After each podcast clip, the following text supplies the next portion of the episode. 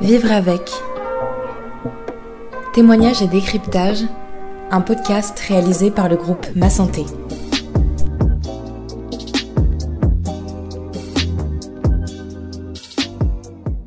Bonjour et bienvenue dans ce nouvel épisode de Vivre avec, le podcast où la santé et le bien-être des jeunes sont au cœur de la discussion.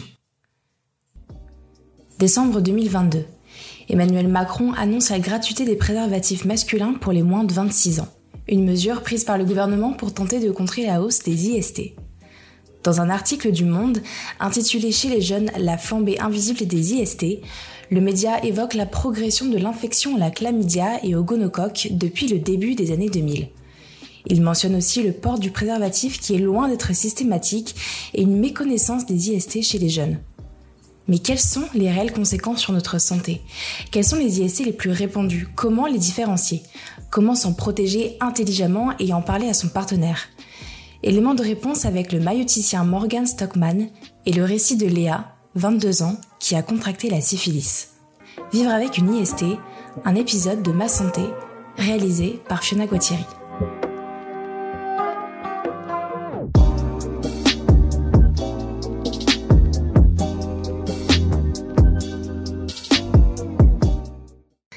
Léa. Bonjour Fiona. Merci beaucoup d'être là aujourd'hui. On va parler d'infections sexuellement transmissibles, donc d'IST. Tu es ici un peu pour parler de ton témoignage, mais avant de commencer, je voulais juste savoir, est-ce que c'est quelque chose dont tu étais sensibilisée avant que ça t'arrive? Est-ce que tu prenais aussi même des mesures? Alors, je trouve que c'est des choses dont on entend parler, et surtout pour les maladies graves, on, en a quand même beaucoup entendu parler. Après, euh, avant que ça m'arrive, j'étais incapable de citer euh, les noms des, trois euh, IST les plus répandus et les, moins graves, et ce qui arrive, ce qui est le plus susceptible en fait de nous arriver. j'étais pas du tout aussi sensibilisée sur les manières dont ça s'attrapait, à part bah, la manière la plus simple possible. Et, euh, et ouais, donc je trouve qu'il y a, il y a peut-être eu un manque de sensibilisation par rapport à ça. Bah, pour tout ce qui concerne les préliminaires, etc., euh, je trouve qu'il n'y a pas beaucoup de choses qui sont dites là-dessus, alors qu'en fait, c'est ce qui peut causer aussi des, des IST les plus classiques. Euh. Mm. Puis euh, j'aurais jamais su la reconnaître en fait avec les symptômes que j'avais. Euh, sans euh, enfin, que, ce soit écrit noir sur blanc sur des, des, résultats d'analyse quoi. Oui justement on en a parlé un peu en amont. Toi t'as pas, tu l'as pas su tout de suite, t'as pas été diagnostiqué tout de suite. quels symptômes tu avais? Alors en fait ça a commencé avec des petits bouts de peau au niveau d'un téton qui partait. Mais en fait, euh, au début, je, pensais vraiment que c'était juste lié au port d'un soutien-gorge qui m'avait fait mal et ça allait passer. Et en fait, euh, je voyais que la, les plaies en fait se, se rouvraient à chaque fois. Et euh, c'était comme une sorte de petite coupure avec une croûte qui se faisait, mais en fait à chaque fois elle se, elle se rouvrait, c'était super sensible. C'est comme si un peu ça se répandait. Je commençais à trouver ça bizarre. En plus on était en plein mois d'octobre rose, c'est le genre de, de, de truc un petit peu alarmant et sur lesquels nous les femmes on peut être on peut vite paniquer et c'est ce qui s'est passé. J'ai commencé un petit peu à paniquer. Du coup, en fait, ça a été plusieurs étapes. D'abord, j'ai été chez un médecin qui m'a qui m'a dit d'aller faire une radio. J'ai fait euh, une première radio où ils n'ont rien trouvé. Ensuite, je suis revenue parce que euh, la blessure est partie avec mm. euh, des médicaments qu'on m'a donnés. Et en fait, j'avais des, ganglions dans l'aisselle droite qui s'étaient activés pour refermer la blessure. Et du coup, ils, ils dégrossissaient pas comme ils devaient le faire. Et du coup, on m'a demandé de revenir, je crois que je suis revenue quand même à trois reprises faire des, euh, mammographies pour voir si euh, ça, dégonflait normalement. En plus, ça reste assez cher et pas totalement remboursé. Autant sur la poitrine, je sais pas si c'était vraiment propre à la syphilis, euh, mais c'était clairement lié parce que ça a disparu après les traitements. mais autant après, j'avais des sortes de petites plaques sur le visage. Au début, je pensais juste que c'était des boutons, un peu des, de l'acné euh, un peu plus importante. Mais en fait, ça me faisait vraiment des sortes de petites plaques où j'avais de la peau qui partait et, euh, beaucoup au niveau du visage. Et en fait, euh, après en avoir parlé avec ma soeur qui, qui travaille dans la médecine, ça, c'est vraiment des symptômes, par contre, de la syphilis. Et tout ça pour qu'on me dise finalement d'aller faire une prise de sang pour voir s'il n'y avait pas des choses pas normales qui restaient. Et que je vois en fait que tout va bien dans la prise de sang, tout sauf euh, du coup une syphilis qui est détectée de façon euh, très faible, mais euh, qui m'a beaucoup surprise parce que moi je, bah, je me suis toujours protégée pendant mes rapports et je m'attendais à tout sauf à ça. Parce que toi, du coup, tu disais que tu, tu faisais souvent attention, tu te protégeais, etc. et as, du coup, tu n'avais pas l'habitude de faire de bilan sanguin malgré tout? Non, en fait, c'était la première prise de sang de toute ma vie. Ok. J'en avais jamais fait avant. Et euh, oui, comme euh, je suis partie du principe que je me protégeais à chaque fois, et, bah, j'avais pas, et que j'avais en plus de ça aucun symptôme avant ça, bah, je partais du principe que c'était pas possible. Oui. Et du coup, de ce que tu disais tout à l'heure, t'étais parti plutôt du principe que c'était pendant un préliminaire euh, que t'avais que c'est sûrement passé. Ouais, c'est ça en fait, après en avoir discuté, euh, que ce soit avec des, les médecins ou même des amis, c'est que du coup ça, ça peut s'attraper aussi par voie orale, mais pas que, ça peut aussi être juste le fait d'être en contact avec euh, la sécrétion de quelqu'un qui est infecté, euh, que ce soit par euh, oral mais aussi par toucher, enfin par autre chose, et ben en fait tu, ça peut se transmettre. Euh, après, euh, le médecin était quand même assez surpris parce que euh, la syphilis, c'est pas quelque chose qui s'attrape aussi facilement que par exemple une chlamydia. Du coup, au moins être conscient que si en fait tu as des rapports non protégés, parce que bah, on va pas se mentir, pour, tout ce qui est préliminaire, c'est quand même un peu compliqué, mais au moins être conscient que c'est quand même pas mal d'aller faire une prise de sang ou un test de temps à autre. Et, euh, et aussi, ça fait quand même une petite piqûre de rappel parce qu'à nos âges, on peut se dire aussi, euh, tant qu'il m'est rien arrivé, euh, ça va. Mm. Et en fait, je me protège pas une fois sur deux et je fais pas attention. Et puis moi, ça m'arrive pas, donc dans tous les cas, Mm. ça m'arrivera jamais. Euh, sauf qu'en fait, si. Enfin, ça peut t'arriver à n'importe quel moment. Et moi, j'ai de la chance, euh, c'était relativement pas grave, mais euh, ça, peut être beaucoup plus grave. Et euh, je pense qu'il faut pas minimiser le problème, il faut juste au moins en être conscient. Et du coup, tu l'as dit tout à l'heure, quand on t'a dit que c'était ça, que c'était une IST, t'as été hyper surprise. Comment tu l'as pris déjà personnellement? Et comment c'était aussi pour toi peut-être d'en parler à ton entourage, puisque t'as peut-être dû, voilà, avec tes traitements ou quoi que ce soit, t'as peut-être dû en parler à un certain moment, que ce soit à ta famille, tes amis, partenaires? Pour l'anecdote, euh, la première personne à qui j'ai envoyé mes résultats de prise de sang sans même prendre le temps de vraiment les comprendre et les regarder, c'est ma mère. D'accord. C'était elle la première à découvrir ça, donc c'est pas, Surprise. c'est- pas le genre de sujet qui me met euh, super à l'aise. Mm. Après, euh, bon, je trouve ça important quand même d'avoir quelqu'un à qui en parler, euh, mais c'est sûr que c'est pas évident, surtout qu'en plus, euh, bah, mes parents avaient une autre image encore de la maladie parce que c'est quelque chose qui a encore quelques années était vraiment dangereux et euh, avant que les antibiotiques existent, pouvait bah, clairement tuer quelqu'un, donc les réactions étaient un peu extrêmes. Après, bon, les amis, c'est- différent, c'est plus facile de- d'en parler parce que on connaît tous quelqu'un qui, a, qui, a- qui est passé par une IST, etc. Donc, euh, et même au, au contraire, ça permet aussi de sensibiliser euh, d'autres personnes à ce que Mm. tu as vécu et qu'elles elles, elles y fassent plus attention dans leur vie quotidienne. Et là où ça devient vraiment euh, délicat, c'est pour les partenaires, et encore plus quand, euh, bah, là, du coup, pour la syphilis, comme euh, tu peux ne pas avoir de symptômes pendant un an, en fait, c'est hyper dur à dater. Et Ouais. en fait, du coup, tu as des traitements qui sont, qui sont adaptés. Enfin, si tu sais euh, vraiment dater euh, l'IST, par exemple, tu vas avoir euh, qu'une piqûre de l'antibiotique. Et par contre, euh, pour, euh, si tu sais pas la dater, c'est le maximum, et du coup, c'est les trois piqûres. Et, euh, et en plus, c'est compliqué de. euh, en fait, qui est-ce que je préviens, quoi Parce que tout de suite, Mm. ça fait. C'est quand même quelque chose qui peut faire paniquer un, un ancien partenaire ou quoi. Mm. Et quand tu sais pas le, le, le dater, c'est compliqué, quoi. Ouais. D'identifier vraiment les personnes à prévenir. Et bah voilà, c'est un peu embêtant de prévenir tout le monde, euh, Ouais. alors que ça concerne peut-être pas tout le monde, quoi. Ouais, c'est ça. T'as eu les trois piqûres parce que tu savais peut-être pas dater justement. Ça s'est passé comment toi ton traitement? Est-ce que c'est parti assez vite? Est-ce que c'était contraignant? Euh, alors, du coup, c'était trois, trois piqûres sur, réparties sur trois semaines avec euh, une par semaine. En fait, euh, le- la piqûre est très douloureuse. Et en fait, moi, j'avais pas réussi à avoir euh, l'anesthésiant. Enfin, je- il n'était pas marqué sur mon ordonnance. Bref, du coup, j'ai fait sans anesthésian. Mais comment on te la met la piqûre? Euh, Comment ça se passe? euh, comme c'est un médicament qui est assez fort, euh, c'est une piqûre qui te. Il te pique en haut de la fesse en fait. Parce que sinon, si tu la mettais dans le bras, bah, tu aurais le bras tout engourdi. Enfin, voilà. Ok. Et, euh, et c'est une piqûre assez forte et euh, surtout euh, il faut manger avant de la faire parce que moi j'avais fait cette erreur là. La première c'était très tôt le matin et j'ai pas l'habitude de manger le matin. Et du coup en fait j'avais fait un malaise juste après que m'ait mis la première piqûre quoi. Après c'est pas agréable mais bon c'est pas non plus le, le pire traitement du monde et puis au bout de trois, trois piqûres normalement c'est bon. Hmm. Après ce qui est aussi embêtant et qu'il faut garder en tête c'est que au bout des trois piqûres pour être sûr qu'il ne reste pas des traces t'as d'autres prises de sang à six mois, à un an et à deux ans. Donc euh, ça, ça s'étale quand même un peu euh, Ok. Donc des, bilans sanguins. Ouais. en fait. Ok. pour être sûr qu'il ne reste pas des traces ou euh, que ce- ça, ça ne réapparaisse pas. Je sais pas exactement comment l'expliquer mais... euh, Ok. Parce que c'est ça le truc aussi, c'est que même pour quelque chose d'assez euh, bénin. Ça a quand même des conséquences. C'est contraignant. Ouais. Voilà, c'est contraignant. Déjà, bah, les symptômes, c'est pas du tout agréable. Il y a l'annonce, déjà, bah, soi-même, c'est pas agréable d'avoir cette nouvelle-là. Il faut prévenir euh, peut-être entourage, euh, amis, collègues, si jamais, bah, je dis n'importe quoi. Il y a des traitements sur le, le, temps du travail, partenaires aussi. Après, les traitements qui peuvent être douloureux. En fait, euh, c'est ça aussi le message. Parce que ça, je sais pas si t'avais vu ça quelque part ou quoi, mais euh, en faisant des petites recherches, j'étais retombée sur un, un, constat qui avait été que les dépistages pour les IST avaient énormément baissé ces dernières années, notamment au profit du dépistage par rapport au, à la Covid-19, et notamment chez les jeunes. Toi, par exemple, bah, t'as été dans ce cas-là, normalement, il n'y a pas de souci, pas de bilan sanguin, et au final, euh, c'est aussi ça l'importance de faire un dépistage. Comme je disais tout à l'heure, j'aurais très bien pu, euh, une fois euh, que j'avais pris le médicament, qu'au niveau de la poitrine ça allait mieux, euh, partir du principe que les plaques au visage c'était autre chose, je, pense, j'ai pensé que c'était de l'eczéma, ou j'aurais pu mmh. totalement l'attribuer à autre chose, continuer ma vie et ne pas faire de, prise de sang, et quelques années plus tard, bah, les conséquences auraient été beaucoup plus graves et ça aurait été beaucoup plus difficile à traiter. Et euh, c'est pour ça que c'est hyper important, enfin, même, même en faisant euh, hyper attention, parce que je considérais que j'étais une personne qui faisait quand même assez attention. Et euh, donc ça, je trouve que c'est important d'en parler parce que, comme tu disais tout à l'heure, c'est un sujet dont on peut avoir euh, honte, mais déjà de un, ça peut arriver à tout le monde. Euh, et surtout, c'est hyper important d'en parler, d'en échanger, d'échanger euh, autour de ça avec euh, ses amis.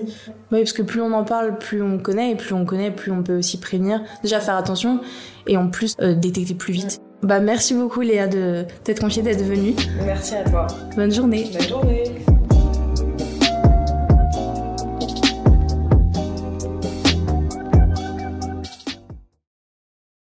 Bonjour Monsieur Stockman. Bonjour. Avant tout, comment définissez-vous une IST et aussi peut-être la différence entre une IST et une MST Alors une IST, c'est une infection sexuellement transmissible euh, qui est transmise lors d'un rapport sexuel pénétrant ou pas. Ça peut être aussi euh, une infection qui peut être transmise lors de caresses ou euh, un rapport oral. Enfin bref, il y a différentes manières d'être infecté. Euh, avant, on définit ça plutôt comme MST, maladie sexuellement transmissible. Euh, la maladie, en fait, c'est que la pathologie passe de l'infection vraiment à, au statut maladie avérée. Aujourd'hui, euh, on parle essentiellement d'infections sexuellement transmissibles, donc il y en a vraiment plusieurs, autant bactériennes que, que virales. D'accord. Et est-ce qu'il y a des IST justement qui sont plus répandues, notamment chez les jeunes? Alors chez les jeunes, ce qu'on voit clairement de manière plus fréquente, c'est des infections à chlamydia.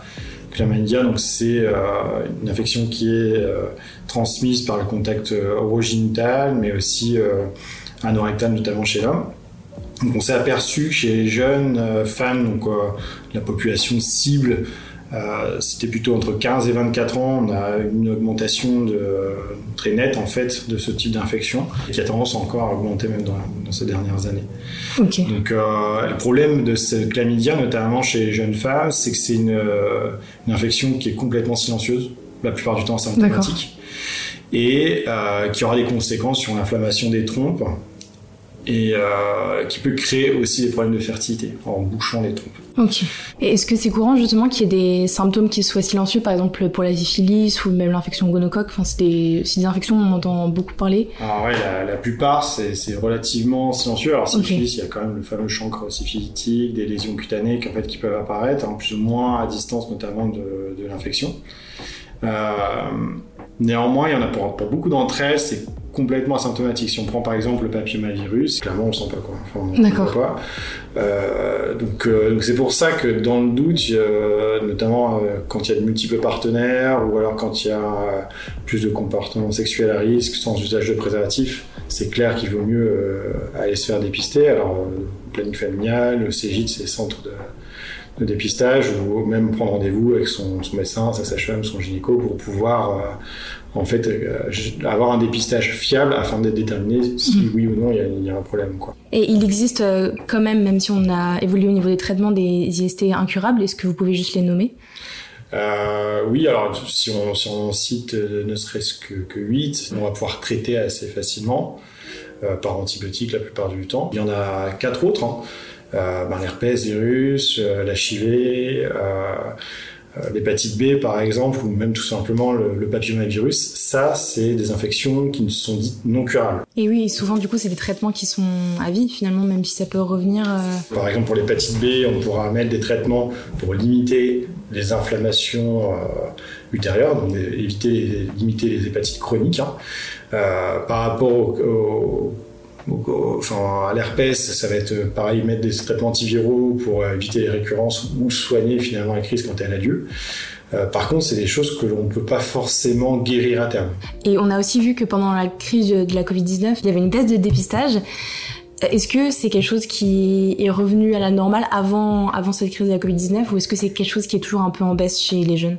Alors là, c'est un peu tôt pour le dire. quand on regarde un peu les stats, en effet, euh, une diminution de 16 à 22% des dépistages. après, les gens, enfin, les personnes pouvaient moins se voir aussi, hein, donc je pense que ça n'a pas forcément aidé euh, le dépistage non plus. Hmm. Euh, et puis, on devait rester à l'époque aussi sur les soins dits seulement urgents, donc forcément, les statistiques changent aussi. Euh, néanmoins, enfin voilà, c'est quelque chose sur lequel il faut euh, rester vigilant et je pense que de répéter que de se protéger euh, est essentiel, notamment par le préservatif, hein, sachant qu'il y a quand même quelques IST qui, qui se transmettent même par l'usage de préservatifs. Je pense à HPV par exemple, le virus, hein, si on cite que lui, mais il y en a d'autres aussi. Hein. Donc ça limite franchement les infections sexuellement transmissibles, le, le chlamydia, la syphilis ça, limite franchement, mais par contre, ça n'empêche qu'il faut euh, générer un dépistage euh, régulier.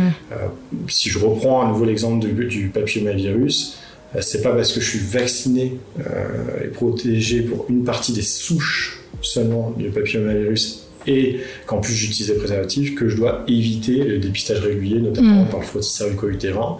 Euh, parce que ben, euh, je suis quand même à risque. Il y a d'autres souches d'HPV qui existent. Le vaccin ne vaccine pas contre toutes les souches. Et, on a parlé tout à l'heure du fait qu'il y avait beaucoup d'IST qui, avaient des symptômes silencieux. Euh, quels sont les risques si par exemple il y a quelqu'un qui contracte une, IST, par exemple la média ou syphilis, et qui met du temps à la diagnostiquer, peut-être parce que la personne n'a pas vu les symptômes ou met du temps à faire un dépistage pour X raisons Ce que j'ai évoqué tout à l'heure, c'est par exemple que la média, ben, ça peut générer des troubles de fertilité ou d'inflammation des trompes. Euh, L'herpès, ben, ça crée des lésions qui sont douloureuses et qui peuvent être gênants. Euh, et après, bon, tout ce qui est hépatite, ben, ça va générer des, des hépatites chroniques pour les hépatites B, donc euh, forcément avec euh, une dégénérescence du foie à, terme. D'accord. Donc la syphilis, par exemple, là aussi, ça c'est aussi un, IST qui, si elle n'est pas perçue ni vue, ça peut avoir, des problèmes neurologiques vraiment plus tard. C'est vraiment pas euh, vu ni, euh, ni traité à hmm. temps. D'accord. Donc, euh, sans évoquer bien sûr l'HIV, qui, lui pourra aussi créer des, maladies ultérieures quoi, hmm. Mais il existe encore beaucoup un tabou un peu autour de, de l'ISC, pas tant dans la sensibilisation, mais plus peut-être quand quelqu'un en contracte une, est un peu gêné, peut, peut se sentir sale et avoir peur d'en parler à son entourage. Et quels peuvent être vos conseils pour justement réussir à en parler à son, sa ou ses partenaires? Bah, le, principal conseil, c'est d'en parler, en tout cas à l'autre. Ça, c'est évident parce qu'en fait, euh, bah, c'est aussi respecter l'autre, en fait, tout simplement. Et euh, le problème, c'est que si cette autre personne n'est pas informée, bah, elle peut potentiellement contaminer euh, plein d'autres derrière. Mm. Donc, je pense que c'est un geste de respect et d'amour en fait vis-à-vis du partenaire sexuel, quoi, clairement. Et, et qui, euh, qui de toute façon euh, permettra ben, soi-même de pouvoir se traiter à temps, mais de donner la chance aussi à l'autre aussi de se soigner à temps. On peut avoir peur de la réaction de la personne en face, mais au final c'est extrêmement important et sûrement que la personne en face, après avoir digéré peut-être la nouvelle, est bien contente d'être au courant et de pouvoir... Euh, bah, clairement oui, parce que c'est aussi pour elle. Quoi. On répète beaucoup qu'il faut porter un préservatif, qu'il faut se protéger pendant les rapports, mais juste pour euh, contextualiser, euh, j'ai eu le témoignage d'une jeune femme qui a attrapé la syphilis et qui pensait en fait euh, très bien se, se protéger, en fait elle se protégeait à chaque rapport, mais en parlant avec elle, finalement elle se protégeait que pour la pénétration. Et du coup, elle pense qu'en discutant avec des professionnels de santé, que c'est comme ça, par, euh, par euh, préliminaire, qu'elle a attrapé la syphilis. Et souvent, l'argument qui revient, c'est que c'est inconvénient, enfin, c'est un inconvénient, c'est pas pratique. Après, c'est aussi une fonction en fonction des risques que l'on prend, quoi. Enfin, comme je disais tout à l'heure, s'il y a multiples partenaires, c'est évident que le nombre de risques, euh, enfin, que le risque augmente mm. avec ça. La première, seconde chose à faire, si on n'est pas OK avec ça, si on n'est pas OK avec l'usage, en fait, de, méthodes qui vont clairement limiter les risques, bah, c'est de de, monter la fréquence de dépistage. Hein. oui. Ça, c'est évident. Mm. Donc, je pense que l'usage du préservatif, c'est un message qui, de toute façon, dans tous les cas, doit continuer à être porté. C'est évident. Euh, mais en tout cas, s'il y, a, s'il y a le moindre doute, la moindre inquiétude, ou euh, s'il y a des pertes anormales ou quoi que ce soit, c'est clair que se faire dépister, c'est, c'est la première des choses à faire. Ce que je peux dire, c'est qu'il y a des sites aussi internet qui sont super bien faits. Euh, le site notamment du, gouvernement sur Santé publique France avec les infections sexuellement transmissibles ou aussi questions sexualité qui sont de, de sites du gouvernement et qui donne toutes ces informations-là sur ce qu'est une IST, les différents types d'IST, les modes de transmission et, aussi les traitements que l'on peut mettre en place. Et s'il y a le moindre doute, ben, il y a aussi les, centres euh, qui existent, euh, ou alors, comme je disais tout à l'heure, appeler euh, son, praticien qui va permettre d'avoir une information claire et puis d'organiser le dépistage, quoi, tout simplement. Bah, merci beaucoup, Monsieur Stockman. Merci à vous. Merci à Léa, merci à Morgan Stockman, mailloticien à Lyon, et merci à vous de nous avoir écoutés. On se retrouve très vite pour le prochain épisode de Vivre avec.